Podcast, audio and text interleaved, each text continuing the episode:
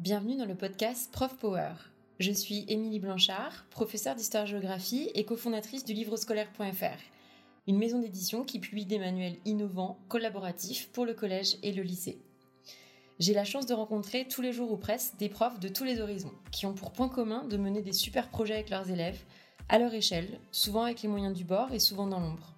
Ça fait longtemps que l'idée d'un podcast me trottait dans la tête. Un format court pour trouver de l'inspiration, parfois de l'énergie, en partant à la rencontre de profs inspirants qui vont nous parler de leur métier. Voilà, tout simplement, il m'a semblé important de leur donner la parole et de partager avec vous toutes ces bonnes ondes. En bonus, je vous proposerai de temps à autre d'entrer dans les coulisses de notre maison d'édition, en rencontrant quelques membres de notre équipe, afin de mieux comprendre l'émission et les enjeux de l'édition scolaire.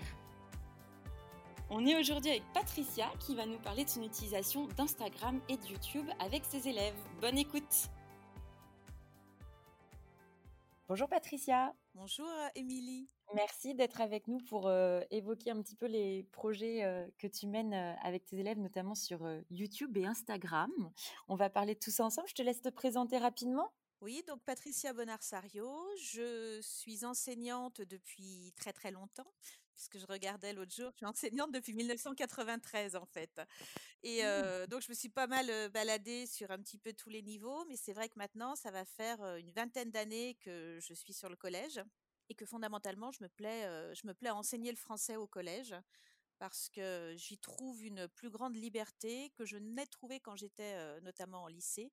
Je trouve qu'au collège, on peut vraiment, on peut vraiment faire beaucoup, beaucoup de choses et c'est ce qui me plaît. C'est notamment comme ça qu'on est, qu'on est rentré en contact parce que tu testes toujours tout un tas de choses, tu es curieuse de plein de trucs et donc on, s'est rencontrés comme ça pour la petite histoire. alors, ben, on discutait l'autre jour et, tu me parlais de la façon dont tu concevez Instagram notamment, même si on va pas parler que d'Instagram aujourd'hui, euh, comme euh, un outil euh, pour travailler avec les élèves. Alors moi, je suis un peu, tu vois, pour le coup, je suis un peu de la vieille école là-dessus. J'utilise pas Instagram, comme je te disais, je connais pas hyper bien et, et du coup, j'étais un peu surprise quand tu m'en as parlé en me disant, mais comment on peut bosser avec des élèves en français, en troisième par exemple sur Instagram, qu'est-ce qu'on y fait? Et, j'avais envie de partager un petit peu tout ça avec les, collègues qui, vont nous écouter. Alors, qu'est-ce qu'on y fait sur Instagram avec des élèves? Alors, c'est vrai que moi, j'ai l'habitude depuis plusieurs années de travailler en projet avec un certain nombre de collègues. Et Instagram m'est apparu comme étant une des manières les plus faciles de communiquer concernant ces projets. C'est-à-dire que pendant très longtemps, on a utilisé des blogs où on, postait des photos, on demandait aux élèves de, rédiger des articles, mais je me suis aperçue très vite que depuis quelques années, ces, blogs n'étaient plus consultés par les élèves et assez peu par les parents, alors qu'en revanche, les élèves allaient, allaient très très facilement sur Instagram, avaient tous un compte là-dessus, et c'est ce qui m'a amené à décaler finalement les publications du côté d'Instagram.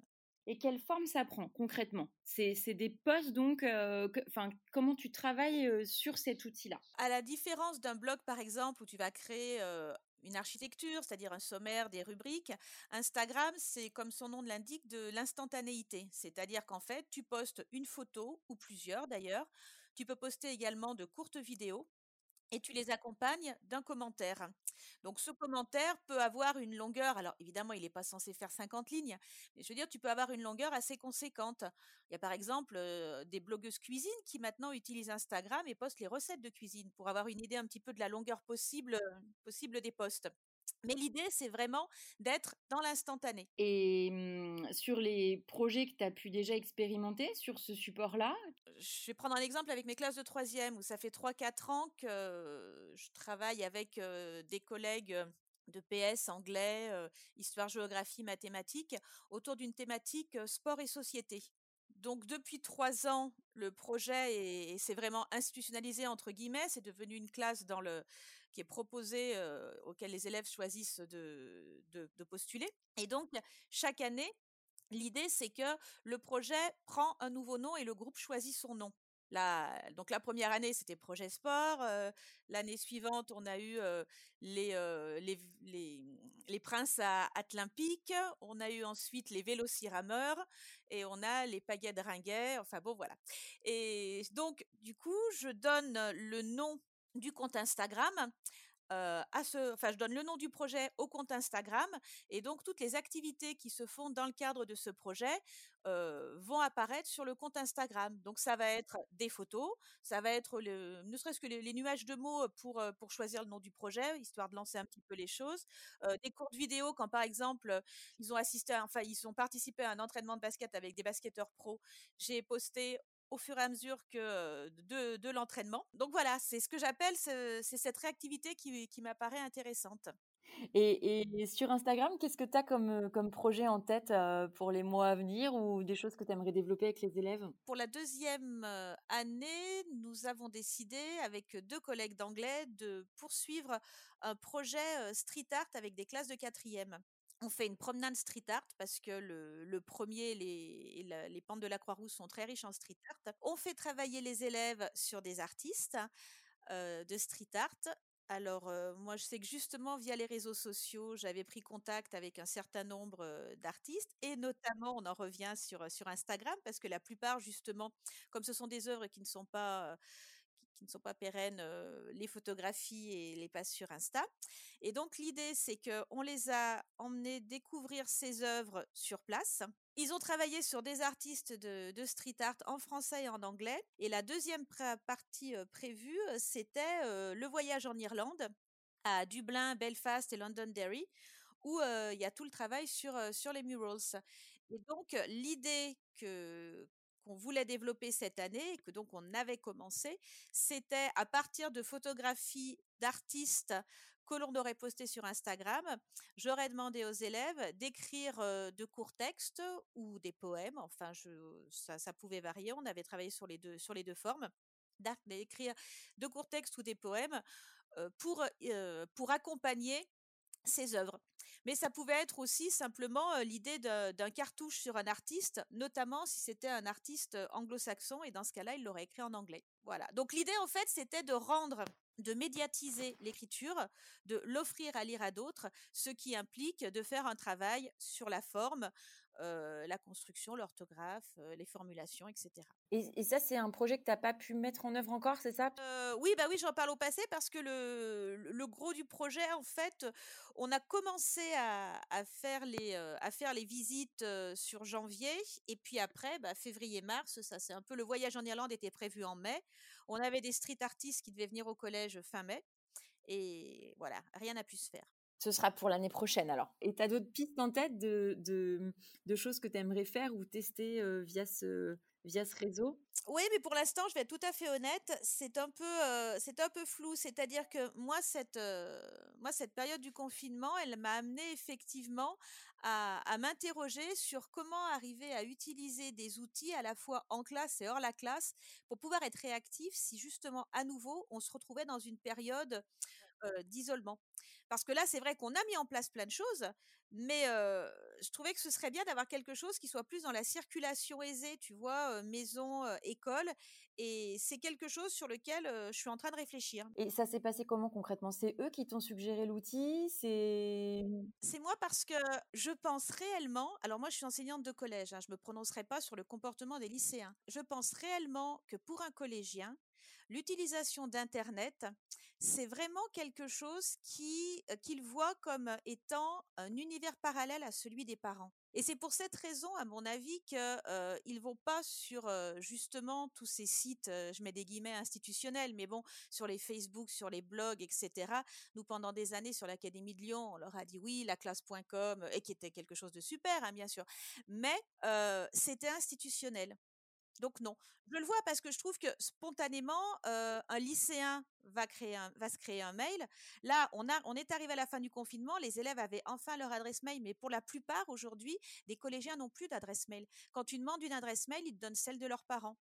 Or, la plupart, ils ont tous un compte YouTube, donc en fait, ils ont tous une adresse Gmail. Mais spontanément, c'est pas quelque chose. C'est-à-dire que tu peux faire toutes les formations du monde que tu veux sur, par exemple, les dangers d'Internet, etc. Il n'empêche que pour eux, il y a leur outil et il y a l'outil des adultes. Et sur leur outil, ils ont une impression de, de complète liberté.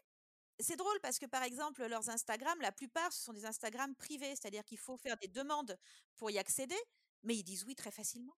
Oui, c'est une interrogation que j'avais. Tu dis justement que pour eux, c'est deux mondes séparés. Et alors, qu'est-ce que ça donne quand leur prof, qui fait partie du monde des parents, d'une certaine manière, fait une incursion sur leur territoire, sur leurs outils? En fait, ils l'ont vu, heu, l'Instagram, ils l'ont vraiment vu comme quelque chose qu'ils qu'ils intégraient, c'est-à-dire, ça leur permet de suivre le projet point barre. Mais par exemple, ils savent que l'Instagram est tenu par moi et ils sont très, très peu à être venus voir sur mon Instagram. Ils gardent vraiment l'idée de ces de ces 2 univers. Et puis, il y a aussi quelque chose qui fait, c'est que Instagram, tu commentes. Mais la procédure pour partager est beaucoup plus compliquée. Tu vois, sur Facebook, tu partages un post ou sur Twitter, tu partages un post très facilement. Sur Instagram, il faut utiliser une application qui va te permettre de reposter la photo. Mais tu repostes pas un post Instagram. Donc je pense que dans leur idée, il y a vraiment cette idée, heu, d'instantanéité. Sitôt publié, sitôt oublié. Tu disais que toi, tu l'utilisais à titre perso. Le rapport que, mmh, des ados ont à cet outil-là, tu l'as découvert via les élèves, via tes enfants? Je l'ai découvert via les élèves. Je me suis rendu compte que j'en ai certains qui, par exemple, venaient me mettre, un petit like ou un truc comme ça. Donc c'est comme ça que je suis arrivée à me dire: «Tiens, testons l'Instagram pour le projet». Mais c'est arrivé comme ça. C'est pas eux qui me l'ont suggéré et quand je leur ai dit d'ailleurs, quand je l'ai dit pour un certain nombre, et bah, alors c'est drôle parce qu'il y a ceux qui ont fait: «Ah ouais, vous avez fait» ou d'autres qui ont qui s'en sont rendus compte par les comme j'avais mis les les hashtags quoi, donc en fait, c'est comme ça qu'ils sont arrivés, mais j'ai pas fait une annonce la première la première année, j'ai pas fait d'annonce tout de suite. Ça a vraiment été eux qui l'ont trouvé. Bah, ils ont dit: «Ah ouais, vous avez fait il y a il y a il y a un Insta pour le projet?» je dis: «Ouais, une fois, ouais, j'y suis». Puis voilà. Si je devais aller encore plus loin, c'est quand même aussi un truc qui est assez étonnant et ça heu, aujourd'hui, on fait on a besoin d'autorisation, droit à l'image et cetera, donc heu, c'est vrai que quand on fait des projets, on fait si signer une autorisation droit à l'image aux parents pour expliquer qu'on va prendre les élèves durant les activités en photo pour illustrer, le les blogs et autre chose. Et ce qu'il y a de fou, c'est que les élèves, heu, pend que tu les prenais en photo et font toujours en sorte de se cacher. C'est-à-dire que c'est les mêmes qui s'exhibent en permanence sur mais par contre, il fallait qu'ils se cachent et ils le font globalement pas sur Instagram. Comment tu expliques ça du coup? Enfin, c'est parce que tu es sur un réseau qui fait partie de leur monde par opposition, heu? Pour moi, c'est ça. Ouais. Après, c'est c'est vraiment mon analyse personnelle, hein, donc je veux dire, heu, je serais tout à fait preneuse d'autres choses, mais pour moi, il y a vraiment de ça. C'est ce qui est intéressant dans notre métier, c'est-à-dire que c'est qu'il faut faut être réactif, quoi. Dans dans 3 ans, il y aura un autre outil, peut-être même avant. C'est-à-dire que pour l'instant, ça fonctionne comme ça il faut rester à l'affût des parce que je peux pas dire, heu, dans 10 ans, je ferai encore des Instagram pour parce que je pense qu'il faudra il faut être, heu, ce sera on sera passé à autre chose. Et les autres outils, heu, dont on a pas mal entendu parler, notamment, avec le confinement, il y a TikTok qui est beaucoup revenu, il y a quelques plateformes comme ça, tu as eu l'occasion de, mmh, de les utiliser ou en tout cas de voir un peu les utilisations que tes élèves en faisaient? Est-ce qu'ils ont été demandeurs sur ces outils-là pendant la période de confinement, par exemple? Ouais, enfin, moi, ils ont pas été demandeurs de ça. Ils ont été demandeurs d'une chose qu'en plus, j'avoue que je n'ai pas faite, c'est-à-dire que moi, je me suis conten «contentée» entre guillemets, mais de leur de poster des vidéos. Ils m'avaient demandé, ils m'ont dit: «Est-ce que vous allez faire des lives sur Insta?» et j'avoue honnêtement que je me sentais pas de faire des lives sur Insta. Bon, ça faisait beaucoup rire mes enfants à la perspective de mais bon, mais heu, donc non, je me sentais pas de ça. Après, heu, quelque part, ce qu'ils réclamaient, c'était un genre de classe virtuelle, mais sur ces outils-là. C'est-à-dire que je me suis dit: «Je vais vraiment m'en tenir aux outils que je connais et que je maîtrise». Je pense que c'était une période où alors c'est vrai que j'ai la chance depuis longtemps d'utiliser, tous les outils numériques, donc je veux dire, je les connaissais, je les maîtrisais bien, mais je suis pas allée en chercher des nouveaux. Avec les outils que je connaissais et que je maîtrisais, il y a quand même eu un vrai travail de formation des élèves et des parents d'ailleurs, hein, là-dessus, donc je suis pas partie sur de nouveaux outils. Mais en même temps, il y a il y avait un vrai panel de choses, hein, mais c'est vrai que je suis vraiment restée sur ce que je connaissais. Parce que là, c'est plus une question, moi, heu, culture G. Je te disais tout à l'heure que j'étais pas très utilisatrice, des réseaux à titre personnel, en dehors de de la veille pédagogique, mais sinon, je les utilise pas pour moi. Un ado, de 12-13 ans aujourd'hui, son son trio, les réseaux, c'est quoi? Ce qui revient quand même très souvent, même sur les plus, on va dire les les moins les moins geeks quelque part, hein, c'est, Snapchat, c'est Insta et c'est WhatsApp. Tu as pas mal de discours, hem, assez paradoxaux en fait, hein, sur, heu, c'est pas la première fois qu'on en parle ici, mais sur le fait que les les élèves maîtrisent pas, heu, des trucs tout simples, tu vois? Taper à l'ordi, faire un Word, remplir un Excel et cetera. Aujourd'hui, c'est une génération, tablette. c'est une génération smartphone. C'est-à-dire qu'en fait, ils sont dans le tactile et uniquement. Mais toute une procédure, ouvrir un document, l'enregistrer, le nommer, etc., c'est une cata, quoi. Et tu, tu utilises pas mal YouTube aussi Ouais. Pour la même raison que, que j'utilise Instagram, enfin que j'ai utilisé Instagram avec les élèves, c'est-à-dire que YouTube, euh, j'ai créé ma chaîne YouTube euh, fin, fin 2013 essayons de faire, de, de, produire des capsules qui soient des capsules qui excèdent pas 2 à 3 minutes. Et donc, je me suis dit, j'ai ciblé les points de langue qui me paraissaient intéressants à travailler, et j'ai ainsi réalisé, je crois que j'ai dû en faire une trentaine ou une quarantaine de petites vidéos comme ça, l'accord du participe passé. Mais l'idée, c'était que le format, ça soit 3-4 minutes maximum. Et puis, je me suis quand même amusée à faire aussi le CID en 5 minutes, c'est-à-dire raconter la pièce, et Les Misérables en 10 minutes. Parce que, bah, parce que c'était compliqué en 5 minutes, Les Misérables, quand même. Hein. mais, alors après, évidemment, enfin, certains m'ont dit oui, mais des collègues vont te tomber dessus, tu te rends compte, il n'y a plus besoin de le lire. Mais en fait, moi, je pense qu'une pièce comme le Cid, ou une œuvre comme Les Misérables, c'est quand même tellement dense que mettre ça entre les mains d'un élève de quatrième en lui disant débrouille-toi, c'est quand même juste mission impossible. Donc leur leur donner, leur dire de quoi ça parle pour qu'ils arrivent ensuite à raccrocher les wagons. Enfin personnellement, moi c'est la même chose, c'est-à-dire que la, vidéo du site, je l'ai créée pour mes élèves. Hein. D'ailleurs je leur ai dit, vous verrez, hein, les dessins sont tout pourris et tout, et, et ils le sont. Mais mais en tout cas, et pendant longtemps, ça a été la, la vidéo la plus vue de la chaîne. Et avec, des, avec plein de gens qui me disaient Vous me sauvez la vie, j'ai contrôle de main. Et, Oui, donc en fait, c'était, c'est, ça a vite été bien au-delà de tes élèves. Hein. C'est ça. C'est-à-dire que ce qui était initialement prévu pour mes élèves est très vite. alors c'est vrai que je, je, collaborais avec Marie Soulier et elle avait mis en place elle aussi un, padlet de capsules. Donc en fait mes capsules étaient, étaient là.